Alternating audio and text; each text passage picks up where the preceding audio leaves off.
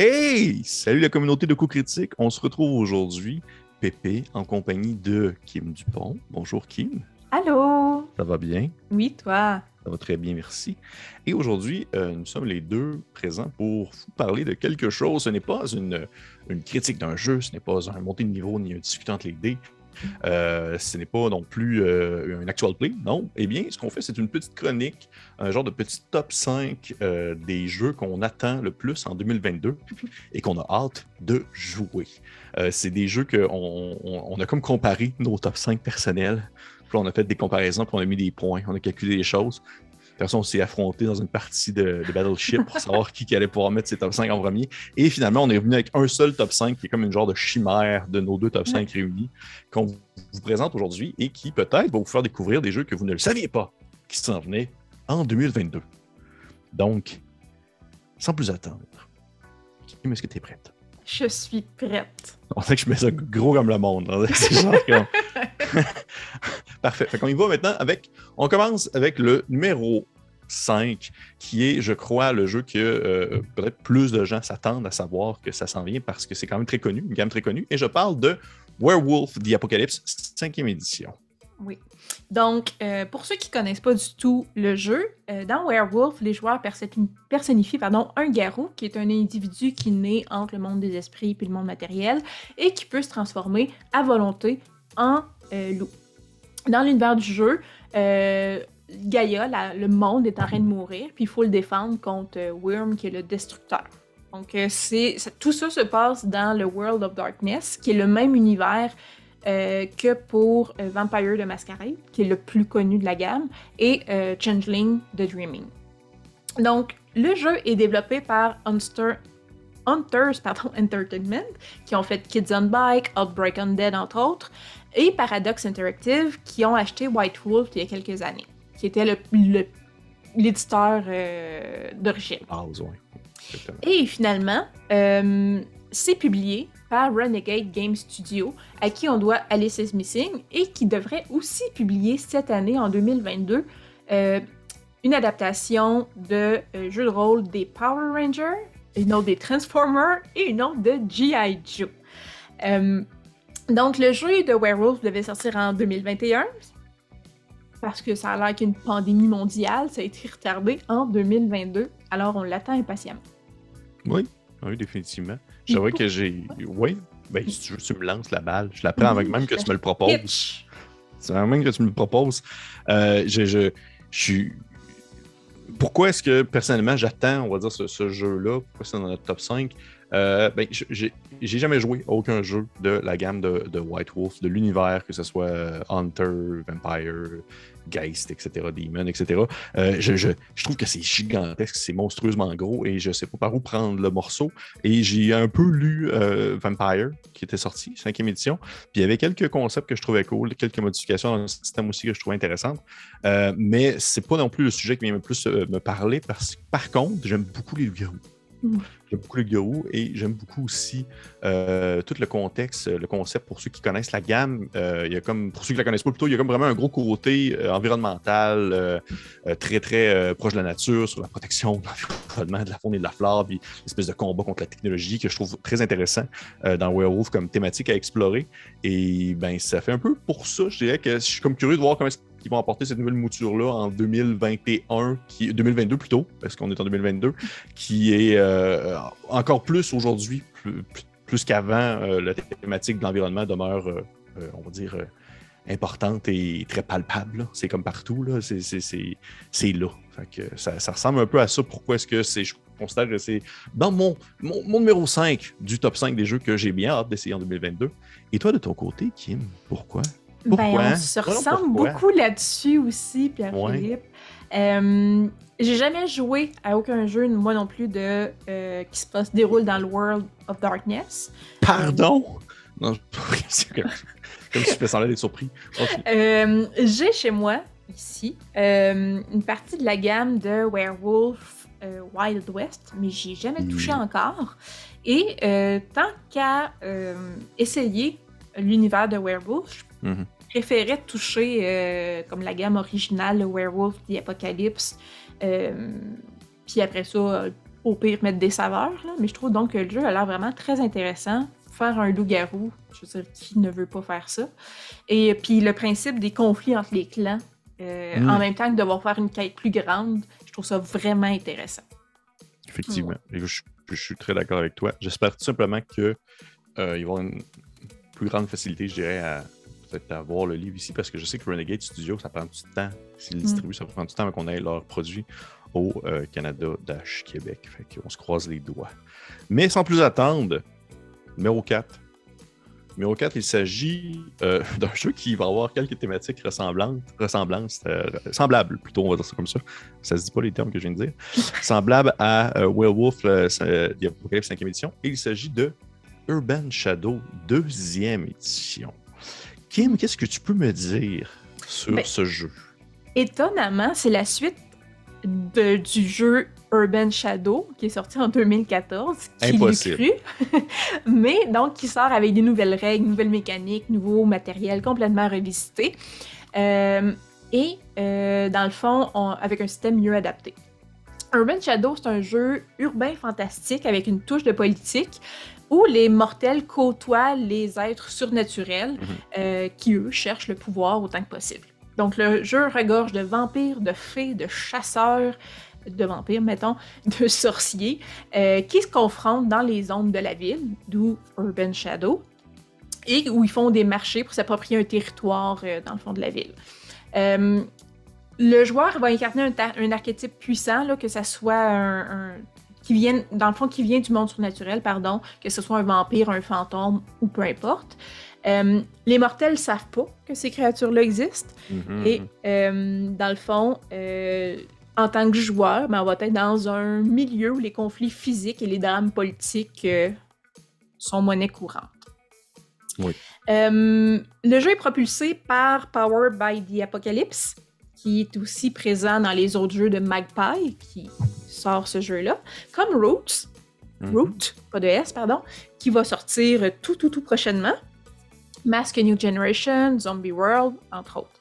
Euh, la deuxième édition d'Urban Shadow permet de rajeunir les règles euh, avec les améliorations qui ont été faites par Magpie dans leurs jeux plus récents. Donc, ça permet vraiment d'améliorer le système Power by the Apocalypse.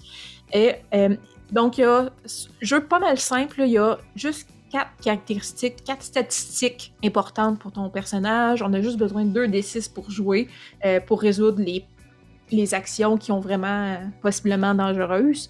Euh, donc, jeu très simple, système très simple, mais qui nous permet de jouer dans les coulisses du pouvoir de, à travers des, des êtres surnaturels. C'est très bien. Le, ouais, dit, le de- projet, ouais. le projet d'écriture devait- devrait être finalisé pour février, donc euh, tout bientôt. Et euh, le layout en bon français, euh, puis la production devrait suivre rapidement.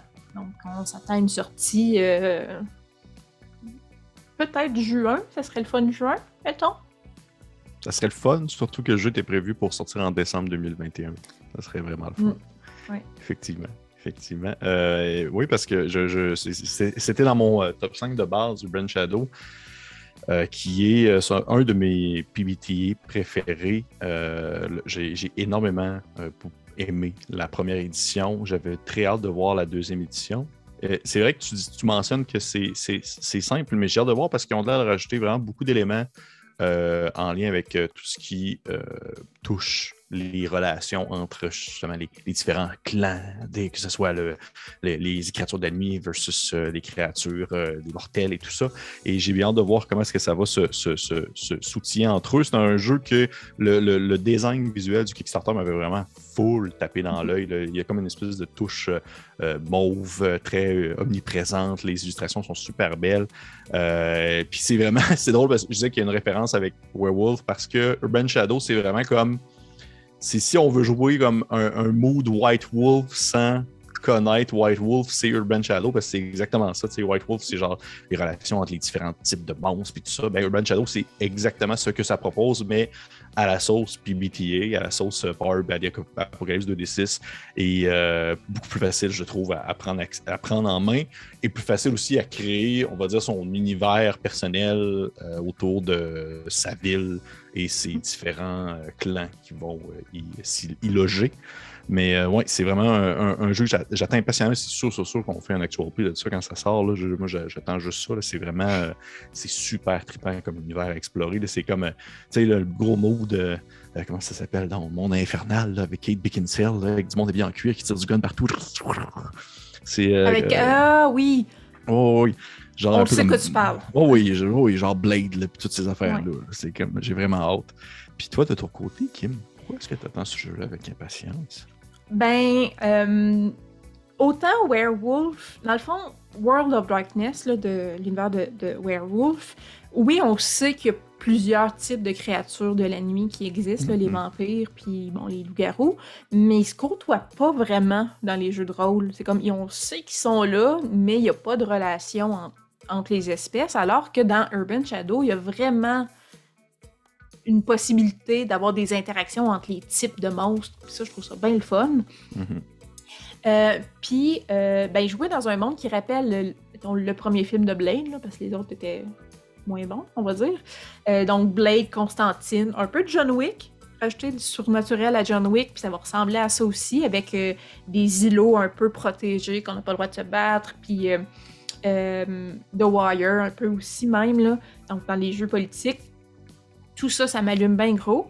Euh, il y a aussi, personnellement, je trouve, là, comme des, jeux de pouvoir un peu à la Game of Thrones, euh, où on essaie mhm. de renverser le pouvoir de quelqu'un d'autre, euh, d'un autre clan pour prendre la place, puis il y a de la traîtrise. Donc, euh, j'ai envie de me faire une réputation de fille vraiment pas fine, mais je trouve ça vraiment le fun. Ouais. Puis, euh, ben c'est ça. Tout ça, c'est dans un univers contemporain aussi, ce que j'aime vraiment beaucoup, avec des, des créatures fantastiques très classiques, là, des sorciers, euh, euh, des fantômes, des, vampires, des fées. C'est super classique, mais dans un univers super contemporain.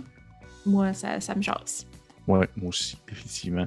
c'est toujours le fun de trahir des gens. Comme tu dis si bien souvent, là, trahir des gens, c'est le fun. Mais effectivement, il y a un gros jeu de politique de pouvoir de derrière le rideau qui se fait dans cet univers-là. Puis, ben écoute, il me tarde de pouvoir en parler plus amplement encore sur la chaîne quand ça va être sorti. Pour les gens qui sont intéressés, juste le mentionner, il y a euh, présentement il y a le Quick Start euh, disponible sur Drive RPG qui est comme une espèce de condensé des règles avec quelques playbooks, des classes. Euh, qui est disponible. Vous pouvez y aller le télécharger. C'est comme la version la plus récente, peut-être encore que ça va changer. C'est comme ça, ils ont fait beaucoup de changements dans les règles au courant des derniers mois, mais qui sait, euh, vous allez peut-être faire Oh, c'est vraiment mon style de jeu. Mais sans plus attendre, oui, ce que tu allais dire? Ben, en fait, je voulais dire que c'est encore possible de faire un late pledge même. Ah oui! Euh, je savais pas, je savais pas. Eh bien, ben, si jamais ça vous tente, l'été pledgé, comme on dit dans le milieu. Et est-ce que tu allais dire autre chose? Mais ben, j'allais juste dire que c'est sur Kickstarter pour ceux qui se demandent quelle plateforme de crowdfunding on parle. Parfait. on peut mettre le lien, en fait. Euh, le lien va être disponible dans la description du vidéo en bas. Vous avez juste à aller voir euh, ça et le Drive PG aussi va être disponible si jamais vous voulez vous prendre le Quick Start pour jeter un coup d'œil. Sans plus attendre, on y va maintenant avec mon, le, ou plutôt le numéro 3 et qui est Blade Runner du RPG. Je suis une fan euh, de l'univers de Blade Runner. Euh, donc, on, se retrouve à Los Angeles 2037 avec des autos volantes, des réplicants qui sont illégaux, des drames existentiels. Euh, donc, ça nous envoie vraiment dans un jeu de science-fiction qui pousse le joueur à se questionner sur ses amitiés, à avoir de l'empathie pour ses ennemis, à explorer la beauté et la laideur de l'humanité. Euh, dans, un, temps qui est totalement inhumain. Donc, euh, euh, il y a beaucoup de profondeur à cet univers-là et j'ai vraiment hâte de voir ça va avoir l'air de quoi en jeu de rôle. Le livre de base nous place un peu après que la Wallace Corporation commence le nouveau Nexus 9 Replicants sur Terre, pour ceux qui connaissent un peu l'histoire de Blade Runner. Puis donne le choix aux, aux joueurs de jouer soit un humain, soit un répliquant peu importe ce que vous choisissez, dans le fond, euh, vous allez incarner un membre de l'unité de détection des réplicants euh, du LAPD. Euh, puis vous devrez faire des choix impossibles puis persévérer à travers la misère du monde environnant. les règles du jeu sont basées sur le système Year Zero, Zero Engine, qui est utilisé dans les jeux primés là, qui ont reçu plein de prix de Alien, Tale from the Loop, Forbidden Land. Forbidden Land, oui, dis-je. La maison d'édition est aussi responsable des jeux de Mutant Year Zero, euh, mhm. Coriolis, euh, Simbarum. Euh, en plus de coproduire euh, Morgborg, voilà. Puis je pense que je l'ai pas dit, c'est la Free League qui produit. à force de mentionner tous ces jeux-là, on le en fait, Free à force de prononcer tous ces jeux-là, on, le sait que c'est la Free League, c'est tellement comme. ça sont partout maintenant. J'avais vu dernièrement que il y a, c'est comme mars 2022 ça allait, qu'on allait avoir plus de nouvelles, mais la date est comme disparue. Fait que mm-hmm. ça reste 2022 mais je ne sais pas quand dans l'année. OK. OK. Euh, bon, je t'avouerais que j'ai. A priori, je te dirais, s'il n'y avait pas sorti le jeu de rôle de Alien, j'aurais hâte, mais j'aurais pas autant hâte que on va dire l'empressement que j'ai actuellement. Parce que lorsqu'Alien est sorti, les, les, euh, les, on va dire les personnes qui étaient un peu plus récalcitrants à la gamme étaient souvent des gens qui se disaient Ouais, ok, mais genre, on fait quoi dans ce jeu-là, excepté se battre contre des aliens? Parce qu'au final, c'est ce que les œuvres, on va dire, les, films nous, montrent.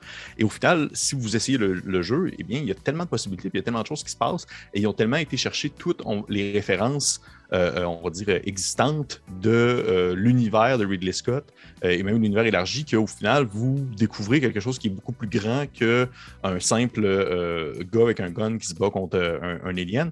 Et à cause de ça, eh bien, j'ai comme vraiment tablé d'honneur parce que, outre le livre de Philippe Kodik plus le film de Ridley Scott aussi, j'ai hâte de voir qu'est-ce qu'ils vont aller chercher ailleurs pour pouvoir grossir cet univers-là et aller explorer toutes, les, thématiques qui sont euh, uniques à cet univers-là, qui vont être différentes d'Alien.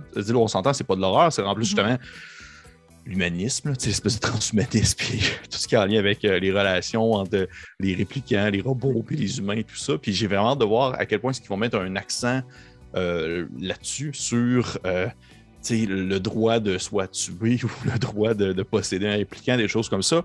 Et euh, de plus, ben, ça reste la, la Free ça reste la Free League qui font des jeux absolument fou dans la tête pour les bons Québécois et qui ont un système euh, qui est euh, très efficace. Et en plus, ben, c'est comme dans un contexte où est-ce qu'on joue des, membres d'une force qui veulent arrêter des réplicants ou les, mettre en arrêt, eh bien, ça reste comme d'investigation, puis résoudre des meurtres, puis avec une top sur le bord de la gueule, manger un ramen dans un petit restaurant, dans un coin. Tu sais, c'est juste la, thématique, le thème bien cherché. Bien cherché. Ouais. Mais comme tu dis, dans le fond, là, moi l'idée de. Euh, l'idée de, jouer un jeu de rôle qui a lieu dans un univers hyper fermé me rebuterait aussi au départ, parce que j'aime l'idée que ça soit euh, ouvert et qu'on ait plein de possibilités. Mais Eliane, justement, a est tellement sur la coche que tu dis ils peuvent pas manquer leur coup avec Blade Runner. Donc vivre dans un univers qui est bien connu, qui est bien construit, qui a beaucoup de profondeur en partant, Blade Runner, euh, qui nous force à faire des choix moraux difficiles. C'est vraiment ça la base, l'histoire de Blade Runner aussi. Donc euh, on pourrait parler de philo puis qu'est-ce que l'être humain là, mais oui, ça, ça Tout ça m'intéresse euh, vraiment beaucoup. ce qui classe même avant les autres, parce qu'au-delà des gamiques un peu, puis euh, l'aspect que les autres peuvent avoir un peu trailer. Là, on est vraiment euh, dans le jeu avec une profondeur. On n'est pas, on pas dans l'OSR mhm. ici. Non, non, non, non, loin, loin, loin de cela, euh, mm. définitivement. Est-ce que tu veux qu'on y aille avec notre numéro 2? Oui! Numéro 2, qui est, je crois, on va dire notre espèce de bouton noir du groupe, je considère, vu le, on va dire, le, peu de, soit d'informations de, de, on va dire, d'attendre aux listes. Là. Je pense pas qu'il y a comme quelqu'un autour de moi qui va faire comme Ah ouais, ça c'est mon numéro 1, j'attends depuis genre comme 2015. et, il s'agit de Rivers of London. Qu'est-ce que tu peux me dire, Kim, là-dessus? Donc, Rivers of London, c'est euh, un jeu de rôle qui est tiré d'une série de romans du même nom euh, de Ben, et là, attention, Ben Aronovich. Euh, mm-hmm. Donc, ça a lieu dans un univers, ça aussi, on est super originaux. Je pense qu'on on a le goût de jouer à ce genre de jeu-là, un univers urbain fantastique. C'est vrai. Donc, hein? oui. vraiment, vraiment, on reste, on reste dans nos. Euh, c'est l'année, l'année de ça. Euh, la série de livres, dans le fond, va suivre Peter Grant, euh, qui est un constable ordinaire qui devient un apprenti magicien, tout en résolvant des crimes magiques à travers Londres dans une branche secrète de la police. L'univers comprend un système de magie qui est unique, qui s'appelle la New en plus euh, que les rivières exercent leur propre pouvoir, leur propre volonté, d'où le nom du jeu, ben, de la série de livres. Mhm. Donc, c'est un univers qui mêle la fantaisie urbaine, un peu le, trailer mystérieux, mais beaucoup plus léger que tout ce qu'on a parlé jusqu'à présent, et l'humour. Donc, c'est vraiment notre, notre, petit, notre, petit jeu un peu plus léger, mais tout aussi intéressant. C'est produit par Chaosium, qui publie Call of Toulouse, Seven Sea, Pendragon, qui est aussi fort attendu cette année, euh, et Worm, que la chaîne a déjà fait un one-shot dessus. La version euh, anglaise, oui, c'est vrai, la version traduite. Donc, euh, la maison d'édition veut vraiment que Rivers of London soit un jeu accessible aux débutants. Donc, autant ça peut être plaisant pour les joueurs qui ont beaucoup d'expérience, autant euh, ils veulent que ça soit un jeu qui soit accessible pour tout le monde. Donc, c'est basé sur les règles la septième édition de Call of Cthulhu, parce que, comme ils disent, des pourcentages, tout le monde comprend ça, mais avec quand même beaucoup moins de règles, beaucoup moins de statistiques. Euh, le designer principal du jeu, c'est Paul Fricker, qui est euh, co-auteur de la septième édition de Call of Cthulhu, avec Mike Mason. puis, l'auteur des romans est constamment consulté euh, dans la création du jeu, dans l'univers euh, du jeu, pour s'assurer vraiment qu'ils sont fidèles au monde qu'il a créé. Euh, donc, il y a peu de caractéristiques. il y a cinq caractéristiques pour les personnages. Il y a neuf habilités, puis quelques habilités de combat. Donc, c'est vraiment moins gros que Call of Toulouse pour ceux que ça effraierait un peu. Il n'y a pas donc de niveau de sanité, mais il y a des moments de déficience ou de faiblesse qui font qu'on peut avoir des échecs critiques un peu plus fréquemment, qui mettent un petit suspense quand même à la game. Euh, il n'y a aucune date de sortie encore de formellement annoncée, mais la maison de production promet qu'après les retards occasionnés par la COVID, le livre, c'est sûr, ben, le, manuel du joueur, c'est sûr qu'il sort en 2022 parce que ça fait depuis 2019 que c'est annoncé et que c'est toujours reporté à cause de la COVID. Mm. Effectivement, c'est ça, que c'est vraiment notre, euh, notre petit, euh, on va dire notre petit bonbon dans le lot parce que euh, j'apprécie beaucoup, ben, j'aime beaucoup Chaosium pour leurs différentes gammes. le système en soi de le basic role-playing game du pourcentage qui est, utilisé dans la qui est utilisé dans la majorité de leurs jeux, c'est pas mon système préf. Puis même s'il est il n'est pas compliqué, mais il y a comme beaucoup de choses dedans. Mais il n'est pas compliqué. C'est pas comme une suite d'addition puis de soustraction. Ça reste des pourcentages, mais il y en a tellement. Puis on dirait que juste de savoir qu'il y a comme une espèce de version un peu diluée de ce système-là qui va être créé et qui va être imbriqué dans un autre jeu qui euh, est, une nouveauté totale pour la compagnie. Mais juste ça, je suis comme un petit. Il y a comme un, petit côté charmant qui vient me chercher. Je me dis, tiens, qu'est-ce qui a fait en sorte qu'ils se sont vraiment comme euh, intéressés à, cette série de livres-là? Qu'est-ce qui est venu comme, on va dire, les titiller un peu plus que telle autre série de livres qui aurait pu faire vivre sensiblement peut-être la même expérience? Fait que j'ai vraiment hâte de voir comment est-ce que Chaosium vont adapter ça. Puis, euh, bien sûr, ben, on l'a mentionné depuis tantôt, là, on, a, on une espèce de hype euh, urban fantasy qui, nous reste, qui nous colle à la peau euh, pour 2022, j'ai l'impression. donc, ça, expliquerait un peu pourquoi mon, attente pour ce, cet énigmatique, mais très attendu jeu de rôle.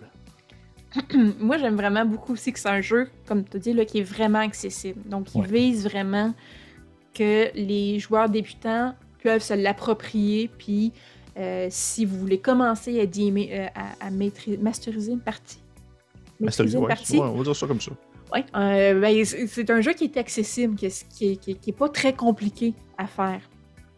donc, ça, ça me plaît déjà de, de, voir une belle sortie comme ça qui est accessible. Euh, qui est résolument fantaisiste, qui est légère en même temps dans le ton, euh, mais qui est vraiment ancré dans, encore là, un monde contemporain, mais Londres contemporain, là, c'est comme, qui ne veut pas faire Sherlock Holmes magicien? Tu sais, moi, c'est... Juste dire ça de même, euh, c'est ça. ça me titille la magie. Tu sais, je suis comme genre, j'ai le goût, là. C'est ça. Fait que c'est vraiment. Moi, dans ma tête, c'est vraiment ça qui se passe. Là, je suis Sherlock Holmes puis je fais de la magie. Fait que ça me tente. Numéro 2, c'est clair. Et on y va maintenant avec notre numéro 1, qui, je crois, est vraiment comme unanime pour nous deux. Je peux tromper. Oui, oui, définitivement. C'était ça, c'était ça, c'était définitivement, c'était comme l'unanimité pour nous deux. Euh, il s'agit en fait de Cyborg.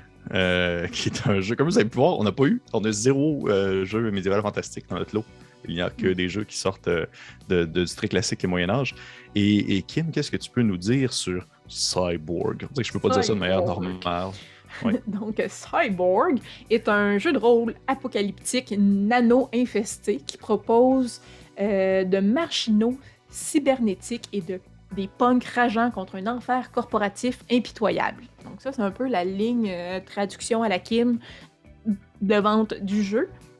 Donc, c'est un hack de Morkborg, pour ceux qui Mhm. connaissent. Euh, encore là, la chaîne a déjà fait des actual plays de Morkborg. Euh, donc, la fin du, nom- du monde, encore une fois, est annoncée euh, dans un monde qui est en constant changement. La mort va arriver que ce soit par des catastrophes écologiques, des retombées de belligérance historique, là, donc des guerres qui en finissent plus, ou du capitalisme hégémonique qui en vient à tuer la planète. Wow. Donc, la fin du monde est annoncée de mille façons. Il peut arriver de mille façons en même temps durant la partie si ça vous tente. Euh, il peut y avoir des astéroïdes empoisonnés, des armes nucléaires, des révolutions, euh, des pandémies, hein, des tsunamis. La mort vient vraiment de partout. Puis c'est un peu comme dans Morgborg aussi, là, c'est vraiment important pour l'univers du jeu parce qu'on on fait des personnages qui n'ont absolument rien à perdre en Ouais. bout de ligne. Euh, donc, euh, ça reste cyborg. Donc, il y a des, des- des interfaces directes entre les humains et les machines. Il y a des implants neuronaux tactiques. euh, il y a des bactéries qui viennent de l'espace qui corrompent les nanobots.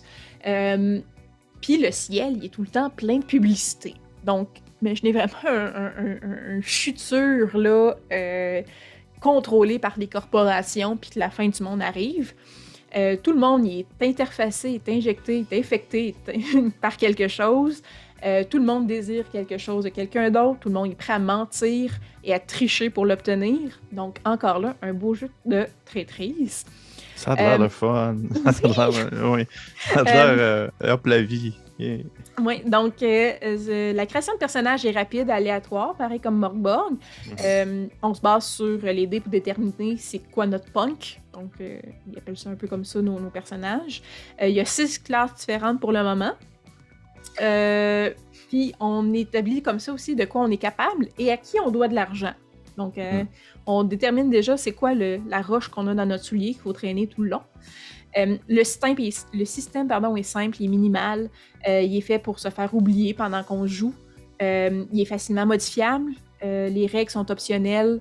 Il y a des règles optionnelles qui sont quand même disponibles, mais sinon, c'est vraiment le, maître de jeu et, et le maître à bord. Donc, il peut ajouter, changer les règles à sa convenance. Le système est vraiment fait pour ça. La livraison du jeu est prévue pour juin 2022. Euh, il est co-publié par Stockholm euh, Cartel et la Free League Publishing, qu'on a nommé euh, tantôt, sous le label de Free League Work- Workshop, pour ceux Mhm. qui s'intéressent, qui est un, un label, dans le fond, qui est spécialement fait pour les jeux de rôle indépendants, pour leur donner une plus grande plateforme. Donc, Morborg, entre autres, est passé par là. Et oui. Ben, j'allais dire, et pourquoi? C'est ton numéro un, Pierre-Philippe? Ben, pff, tellement de raisons en même temps. Euh, J'aime j'ai- j'aime beaucoup Morborg. J'apprécie énormément Morborg. C'est un jeu que j'ai joué maintenant à plusieurs reprises, que j'ai lu, que j'ai relu, que j'ai lu des, suppléments officiels, des suppléments maison et tout ça, qui a une gigantesque communauté de gens qui talentueux qui font des qui font des, arts complètement flyés, euh, des, donjons, des classes, des monstres. Vraiment, c'est- ouvert et c'est c'est gros, gros, gros. Sauf que, et là, c'est comme ma grosse bébole, sauf que je suis quand même un peu tanné du médiéval fantastique. Et Morborg, au- autant je l'adore, autant j'ai l'impression que j'ai d'autres jeux qui vont me tenter autant ou sinon plus en médiéval fantastique. Même, même médiéval fantastique sombre, euh, euh, justement négatif et tout ça. Depuis que Morborg est sorti, il y a comme beaucoup de jeux qui ont comme adopté un peu cette espèce de ligne-là. Et, et au- autant que je trouve ça comme le fun, autant que je me dis, ah, ok, ah, ok, médiéval, ok, cool, des épées et tout. Mais là, Cyborg, ben, j'ai pas encore trouvé mon dada comme sci-fi euh, euh, cyberpunk. Là. Je l'ai pas. J'en ai essayé, puis je suis tout le temps un peu comme. Euh, Il y en a quelques-uns qui étaient comme pas pire, puis il y en a d'autres qui. Urgh. Mais le système de Morborg il est super plaisant à prendre. Il est super. il- c'est d'une simplicité, d'une élégance vraiment rapide. Et si c'est exactement la même chose, mais tu me transposes ça dans un contexte cyberpunk, ben pour moi, c'est vraiment uniquement gagnant. Puis j'ose espérer que les gens vont être de la même. Du même hype, de la même, euh, du même enthousiasme à créer comme tellement d'affaires autour de ça, tellement de produits, tellement de classes, tellement de races, mais justement tout dans un univers super punk qui, euh, je trouve, euh, mériterait justement une espèce de jeu qui, qui, serait très mis de l'avant et qui va être très popularisé, mais qui sera pas comme super indigeste avec un gros système compliqué, comme on peut voir, et qui n'est pas non plus du médiéval, médiéval fantastique cyberpunk comme la Shadowrun, qui vient pas autant me chercher comme thématiquement parlant. Fait que c'est un peu pour ça. Puis ça reste que c'est comme tout le temps la même team derrière. C'est le même, c'est Joan Noor, son nom, euh, qui, s'occupe de ça, qui chapeaute ça, comme Morbor. Fait que c'est juste comme. Ça peut juste être bon. Puis j'attends juste ça, comme genre, donnez-moi le maintenant. maintenant. Toi, qui euh, Ben, un peu comme toi, la légèreté du système. Mhm. Euh, l'univers à la jonction entre Robocop et Deus c'est parfait. Moi, c'est comme je revis un de mes jeux vidéo préférés et un de mes films préférés. Donc, la liberté, pardon, faite par le système, le fait que ça soit grinçant à souhait. Euh, et euh, contrairement à Blade Runner, que j'ai bien spécifié que ça ne fait pas partie de l'OSR, on est là dans l'OSR. quelque chose de, euh, de, rapide, peu de règles, très mortel. c'est ça, il y a moins de statistiques, les sessions sont courtes, mais sont brutales. donc, tout ça, tu sais, je pense que Pierre-Philippe et moi, on s'entend très fort, très bien là-dessus. Là. On aime beaucoup euh, ce qui On aime autre chose, mais on aime aussi beaucoup ce qui est OSR. Donc, euh, euh, la liberté du maître de jeu là-dedans, ah qui est donnée au maître de jeu, est vraiment géniale. on n'évolue pas dans un monde qui est post-apocalyptique. On est dans l'apocalypse. La fin du monde, elle arrive, on va tous mourir, puis qu'est-ce qu'on fait à partir de là? Donc, c'est vraiment cet aspect-là punk aussi qui mhm. m'intéresse vraiment beaucoup, qui est vital au jeu. Euh, donc, euh, c'est à propos de rébellion, de bouleversement. On brise les systèmes en place. Euh, révolution, là, je, suis partant.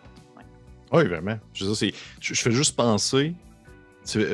J'ai tellement comme de, de, on va dire de de pistes d'idées, de germes de scénario qui me viennent en tête quand je pense à ce jeu-là. Je suis tout le temps comme OK, on pourrait faire ça. rapidement, ça, clique dans la tête. Fait que je, non, c'est ça, ça, demeure. Puis je pense qu'on, comme on s'est dit, on s'est dit, on, s'entend vraiment beaucoup que ce soit notre, notre numéro un des, du top 5 des jeux qui euh, s'annoncent en 2022, dont plusieurs n'ont pas encore de date de sortie, mais on espère qu'ils vont être en 2022, mais on sait, sait-on jamais. Et euh, j'espère que j'espère que vous avez apprécié ça. J'espère que, que, Kim apprécie son expérience. C'était comme la première fois qu'elle était comme dans une vidéo, euh, tu sais, qu'il n'était pas où est-ce que je faisais juste la questionner avec euh, des questions au hasard. Euh, mais pour vrai, j'espère que vous avez apprécié ça. Je serais curieux de savoir, vous, votre mm-hmm. avis en commentaire en dessous de la vidéo. C'est quoi les cinq jeux que vous attendez le plus? Il y a des bonnes chances qu'on fasse après, on en a parlé déjà préalablement un peu, c'est des bonnes chances qu'on fasse un espèce de top 5 aussi des suppléments qu'on attend, c'est de jeux qui sont déjà existants mais qui annoncent comme quelque chose d'autre en plus, que ce soit un, livre de DCC, un supplément de DCC ou autre chose. Et euh, ça aussi, je serais curieux d'avoir votre avis euh, le moment venu. Mais là, c'est vraiment comme le jeu en soi. Qu'est-ce que, quel jeu vous attendez pour 2022? Euh, on serait curieux de savoir s'il y en a qui se retrouvent dans le top 5 qu'on vient d'offrir ou si c'est toutes des nouveautés. Et, en, petit spoiler, là, moi, dans mon top 5 des modules qui vont sortir, là, il y a zéro sci-fi. C'est vrai, ça? Ouais. Ouais, je sais pas. Je sais pas. Tu m'enverras ton top 5, je suis curieux de voir. On comparera, on fera, on fera nos, euh, nos, points, nos niveaux, puis tout ça dans même. Parfait. Fait que, hey, merci aux personnes. Je vous conseille fortement de liker, partager mm-hmm. la vidéo, de commenter, de, de, de, Bon Dieu, montrez ça à votre voisin si jamais vous dites Hey, tu sais quoi les 5 jeux Et bref, hein, regarde, on se dit à la prochaine. Jouez, c'est ça, jouez. Puis on se dit à la prochaine. Prenez soin de vous. Bye.